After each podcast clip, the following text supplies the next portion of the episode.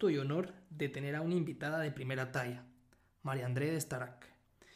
Ella es ingeniera electrónica, egresada de la Universidad del Valle de Guatemala. Obtiene un máster en automática y robótica de la Universidad Politécnica de Madrid en 2013. Luego en 2018 obtiene el título de doctora en automática y robótica por la Universidad Politécnica de Madrid, con mención cum laude, la más alta que otorga esta universidad.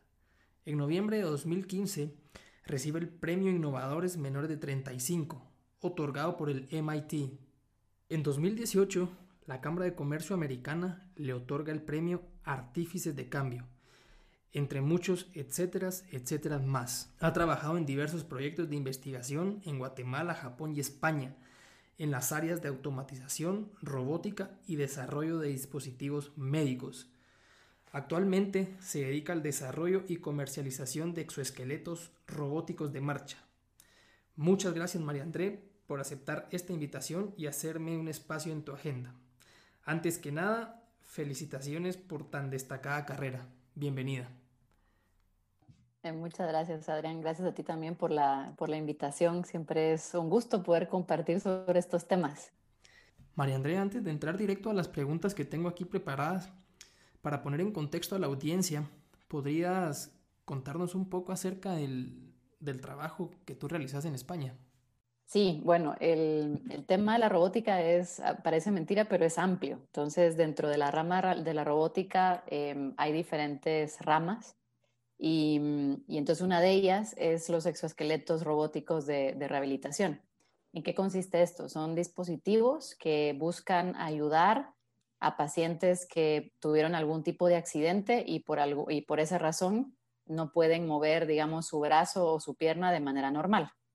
La otra razón por la que podrían utilizar estos dispositivos es por algún tipo de lesión o de enfermedad, eh, ya sea de nacimiento también producida por el paso del tiempo, y, que les impida hacer pues una, una, serie de movimientos normales. Yo en particular ahora trabajo eh, con niños que tienen enfermedades incurables que les impiden caminar y el hecho de no poder eh, caminar obviamente desarrollan muchísimos problemas, no solamente a nivel físico, sino también a nivel mental y emocional, o sea, problemas de autoestima, de integración social, etc.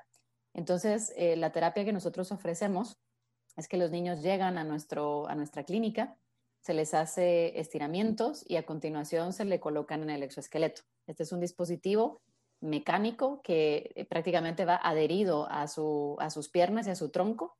Lo colocamos ahí, le ponemos una serie de cinchos para, por seguridad, para que no se caigan.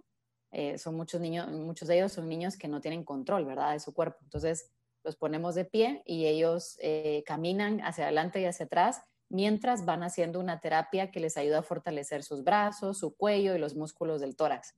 Es algo muy bonito eh, que, digamos, hoy en día sí se hace con mucho esfuerzo por parte de los fisioterapeutas, utilizando obviamente elementos pasivos. y, y entonces los propios fisioterapeutas tienen que hacer mucha fuerza y al final ellos también pueden lesionarse. Entonces, ahora con este enfoque, con este tipo de dispositivos, eh, tienen otros datos que no podrían tener. El robot tiene varios sensores, les otorga datos y al mismo tiempo descargamos al fisioterapeuta. Ellos no tienen que usar su fuerza y se enfocan únicamente en la terapia con el niño. Ok, a ver si te entiendo bien. O sea, este exoesqueleto que tú mencionas es una, un aparato que ayuda a rehabilitar a los niños. No es que ellos se vayan a quedar por el resto de su vida con este exoesqueleto usándolo para poderse mover. Lo necesitan, sí, sí lo necesitan, porque son enfermedades incurables, o sea, no, la rehabilitación no es para que en algún momento ellos pudieran recobrar la fuerza, no va a suceder, sabemos que no por el tipo de enfermedades que tienen, pero sí les ayudas a mejorar en el sentido de, eh, por el hecho de estar de pie, sus pulmones se expanden y entonces empiezan a eliminar ciertos problemas que suelen tener por estar todo el día en silla de ruedas sentados. Otra cosa también es que como, como les vas pidiendo, por ejemplo, toda la terapia es de juegos, obviamente, son niños, ¿verdad? Entonces tú jugás, le tiras, por ejemplo, una, una pelota o le pedís si fuera, por ejemplo, y les gusta mucho como disparar a un, a un no sé, un, a un muñeco, lo que sea, ¿no? Entonces van desarrollando fuerza, la, van aumentando su fuerza, es como ir al gimnasio prácticamente, ¿verdad? Entonces, lo que haces es que ellos van consiguiendo aumentar esa fuerza y por lo tanto hemos visto con estos niños que algunos llegan sin poder comer por sí solos y con el paso del tiempo ya son capaces de agarrar la cuchara, de sostener un vasito de yogur, por ejemplo. Entonces, esa es la idea de esta terapia. O sea, la calidad, eh, la calidad de vida de ellos mejora notablemente. Exactamente, porque pueden hacer otras cosas que antes no. Qué interesante, qué, bonito. Y qué bonito ver cómo, cómo, van, cómo van mejorando estos niños. Es muy bonito, es muy interesante, muy emocionante también. Sí, me imagino, pues.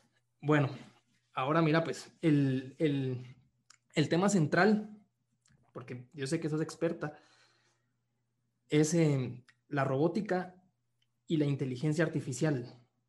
¿Cómo lo ves? ¿Cómo, cómo, cómo ves tú em, este tema de la inteligencia artificial si de verdad está empezando ya a desplazar eh, puestos laborales o dejando a las personas sin trabajo? Pues mira, bueno, el, la inteligencia artificial es una parte crítica de la robótica y es que quiero explicar esto porque si no creo que nos podemos perder un poco, ¿no? Los robots, sobre todo aquellos que tienen cierta autonomía, eh, por ejemplo, eh, un ejemplo que creo que todos conocemos son las aspiradoras estas rumba, ¿no? Que van por tu casa y aspiran, ¿no? Tienen un poco de inteligencia artificial porque tienen que entender, por ejemplo, si hay un obstáculo que entonces tienen que girar de cierta manera, ¿no? Entonces se les dota de inteligencia artificial para que efectivamente el dispositivo sea autónomo, es decir, que no necesite un humano para controlarlo. Bueno, entonces dicho esto, creo que podemos entender a qué nos referimos con, inteligencia artificial. Em, hasta el día de hoy, y, por las mismas limitaciones que tenemos en cuestiones de electrónica y de software, es imposible que un, software o un elemento de inteligencia artificial logre conseguir eh, prácticamente mm, tener la misma inteligencia que un humano. O sea, nuestro cerebro es súper complejo y para poder desarrollar algo así, es imposible que una máquina como las que conocemos hoy en día logre hacer algo así. ¿Qué pasa? Que obviamente, y eso sí es cierto, que hemos visto que estas máquinas y este tipo de, inteligencia artificial puede obviamente crear una serie de trabajos o de puestos de trabajo que agilicen todo, ¿no? Y entonces también eh, una máquina no comete los mismos errores que puede cometer un humano por cansancio o cosas por el estilo, ¿no? Bueno, entonces, eh, esto por un lado. Por otro lado, el temor a que desplace puestos de trabajo, la verdad es que sí va a desplazar puestos de trabajo, pero son aquellos a los que sí realmente puede sustituir. Pero ¿cuál es la parte, digamos, positiva en la que nos deberíamos de enfocar? Porque sí que la hay. Em, en el mundo ha habido cuatro revoluciones industriales. La primera fueron las máquinas de vapor, la segunda fue la automatización, o sea, o la producción en masa, la tercera fue la automatización y la cuarta es lo que llamamos todo lo que es Big Data, inteligencia artificial, etc. Si nos remontamos a, las, a todas las revoluciones eh, industriales anteriores, hemos visto que en realidad se ha creado más puestos de trabajo y mejor remunerados, a mejores condiciones laborales de la, de la primera revolución industrial a la segunda se redujo de 14 horas de trabajo a 12 y después de 12 a 8. O sea, no estoy diciendo que ahora vamos a pasar de 8 a 6, por ejemplo, pero lo que quiero decir es que las condiciones mejoran, ¿no? Entonces, yo, yo no creo que debamos de enfrentarnos a esto con temor, sino más bien a, ver esas oportunidades que pueden surgir. Sí, esa era una, precisamente una pregunta que, que, que tenía aquí apuntado después.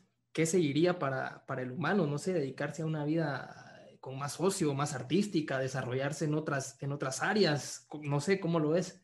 No, no te voy a decir que no, me parece perfecto, porque creo que necesitamos más de, de esas áreas como que últimamente han decaído, siento yo, por un lado. Y por otro, sí es cierto que los puestos van a ser eh, obviamente mucho más especializados, que eso está bien. Por ejemplo, seguramente te acordás que cuando surgió las computadoras, todo el mundo decía, se van a eliminar un montón de puestos de trabajo y no fue así, simplemente hicieron que, cada vez seamos como más especializados, ¿no? Entonces, los que, los que se quedaron sin trabajo tuvieron que aprender otras herramientas para volver a trabajar. Eh, y al final es lo que digo, que la, creo yo que la calidad de, de, esas, de esos nuevos trabajos han sido mejores, mejores condiciones laborales. Y, sin duda algunos otros decidirán con, no sé, dedicarse a otras cosas que me parece que también son necesarias, ¿verdad? El arte, la cultura, etcétera. Claro. Y otra pregunta que de verdad a mí me gustaría que, fuera posible, pero eso solo es una idea mía, yo no sé cómo lo es, es posible llevar la automatización a la política. Por ejemplo, te digo, no sé, nosotros por lo menos en estos países de Latinoamérica, en especial Guatemala, poder automatizar de alguna forma el Congreso o, o tal vez no eliminar directamente a los, a los diputados, pero sí que tengan cierta ayuda de, inteligencia artificial para que tomen mejor decisiones. me imagino poder automatizar el legislativo disminuiría muchísimo la corrupción también. Bueno, eso yo creo, te voy a contestar con toda la sinceridad. Ya deberían de, estar utilizando estas herramientas. Simplemente creo yo que no lo hacen precisamente porque se les puede tener mucho más eh, controlados. Entonces, por ejemplo, lo de las votaciones, que eso ha sido terrible, o el hecho de saber quién, quién llegó a tiempo, o sea, el hecho de ficharlos y saber cuántas horas realmente pasan ahí, eh, utilizar incluso herramientas de inteligencia artificial como para buscar información, o sea, tener una buena base de datos que les permita pues encontrar información rápidamente. Yo creo que hay poco interés en esto porque los tendrían mucho más controlados pero en realidad son cosas, son herramientas que ya se utilizan en congresos en Europa, ¿no? Y en Estados Unidos. Simplemente es que no hay, no hay gana, no hay voluntad de hacerlo. Sí, pues no hay interés para, para, para dar ese paso a la, a la mejora política, ayudado a la tecnología. Exactamente. Ahora, una máquina que tome las decisiones por ellos, difícil, porque tenés que contemplar muchísimos aspectos y es que ahí necesitas al humano también, ¿no? Y, y, los diferentes puntos de vista, que yo creo que eso es lo que también enriquece cualquier congreso, ¿no? Las oposiciones, el, el que una persona está velando por su grupo, el que representa. O sea, eso, eso una máquina no lo va a poder hacer. Pero sí entiendo lo que decís. Me parece muy útil el hecho de poder contar con herramientas que les ayuden a, tomar mejores decisiones, con datos fiables, por ejemplo, ¿verdad? Sí, sería muy, muy beneficioso, por lo menos aquí. Eh, pero bueno, que, es una pena que, no haya voluntad para, para hacer eso, pero esperemos que algún día llegue. Tú te adelantaste eh, a una pregunta que, yo tenía, que me dijiste que ahorita no es posible que, una máquina, un software, tenga la misma o superior inteligencia a la de un humano, pero es posible, eh, por lo menos en, algún futuro, pensar en alguna máquina o, algún tipo de sistema que pueda emular, no sé, algún tipo de conciencia humana o ser consciente de, de, que es, de que existe, pues, de que es una máquina similar a la conciencia humana? Lo veo difícil, es muy complicado, eh, necesitas como mucha electrónica por un lado, em, digamos, mucho aprendizaje y, todavía creo que está todo muy limitado en materia de software y en materia de hardware también, porque es que al final es una máquina, ¿verdad? Y lo que hemos visto son, digamos, avances asombrosos, pero cuando el dispositivo o la inteligencia artificial está dedicado únicamente a algo. Te sonará de que IBM tenía un eh, un jugador, digamos, virtual de, ajedrez y le ganaba a los, a los grandes campeones, ¿verdad? Pero es porque está dedicado únicamente a las jugadas de ajedrez, o sea, es como muy dedicado. La conciencia abarca muchas cosas. Entonces tendrías que, es complejo crear algo así y, dudo que, a, nivel de hardware y luego a nivel de software en algún momento podamos tener algo tan complejo. Eh, yo lo descartaría. Eh, espero no equivocarme, porque esto tiene implicaciones éticas complejas también. Sí, seguro. O sea, o sea ver, ver llevado a la realidad las películas de, de Hollywood, ¿tú crees que en eso es muy improbable? Es muy improbable. Y bueno, pues si en algún momento se lograse, siempre está el buenote de Isaac Asimov que nos creó sus leyes para protegernos como humanos, ¿no? Eh, pero yo te la verdad es que sinceramente lo veo, lo veo muy complicado. Es, es a nivel, eh, a nivel del, lenguaje de programación, o sea, la potencia que tengan los lenguajes de programación, porque no dejan de ser eso, ¿no? Es un software. Y luego, a nivel de lo que requiere desde el punto de vista electrónica, no tenemos por el momento nada desarrollado que permita algo así tan complejo. ¿Tú te atreverías a decir que todavía en cuanto a inteligencia artificial estamos en una fase todavía muy primitiva? Estamos en, no, primitiva no, yo diría que en una fase inicial. Estamos todavía descubriendo lo que la inteligencia artificial puede, eh, puede hacer y creo que los siguientes 5 y 10 años van a ser impresionantes porque se va a alimentar de algo interesante, porque es que van de la mano. Va la inteligencia artificial, pero detrás, o sea, prácticamente de la manita, va el, Big Data, ¿no? Entonces, cuando realmente todos esos datos que, que, por el momento, incluso se generan datos y, yo creo que hay mucha gente que no sabe que eso al final es una empresa, es un negocio, ¿no? Cuando eso se explote, o sea, explote y entre a formar parte de la inteligencia artificial, veremos entonces cosas mucho más asombrosas de las que ya vemos ahora. O sea que por eso te digo que no creo que es primitivo, sino más bien ya estamos en otra etapa, que yo le llamaría inicial o temprana, si lo quieres llamar así. Eh, yo creo que la parte primitiva fue justamente todas las leyes y toda la matemática que hay detrás, el, hecho de descubrir eh, que existía por ahí una rama, eh, pues de la primero de la ingeniería, que ahora es de la robótica, ¿no? Existía una rama que a la que se le podía sacar el jugo, ¿no? Ha sido muy interesante. Esto es una analogía, podría ser como cuando los primeros cristianos construían sus capillitas, ¿no? Y después van montando una iglesia más grande y luego la catedral. Bueno, pues así, ya, ya pasamos de la capita a la iglesia, algo así. O sea, en, unos, en unos 30 años vamos a estar como, como especie humana súper asistidos por, por la inteligencia artificial. O sea, va, a ser, va a ser muy poco la actividad que hoy por hoy conocemos con lo que nos puede ayudar. Seguramente. Yo, ¿sabes cuál sería un buen ejemplo? Porque ya lo hemos vivido todos, lo has vivido tú y yo, en los celulares. O sea, tú antes tenías un celular para recibir una llamada y hacer una llamada y ya está. Tenías que eh, apuntar los números de teléfonos, meterlos uno a uno. Pero ahora, si te das cuenta, tu teléfono es cualquier otra cosa menos un teléfono. O sea, a veces hasta cuesta que cuando entra la llamada no, no rápidamente no puedes contestar porque a lo mejor no detecta el dedo, ¿no? Para darle a aceptar. Antes era un botón, ¿me entendés? O sea, se ha vuelto tan inteligente que realmente son muchas cosas. Antes la gente viajaba con el teléfono, la cámara de fotos, la cámara de video, probablemente su cuadernito de notas y ahora todo está metido ahí, la calculadora, todo. Sí, pues, sí, es, impresionante.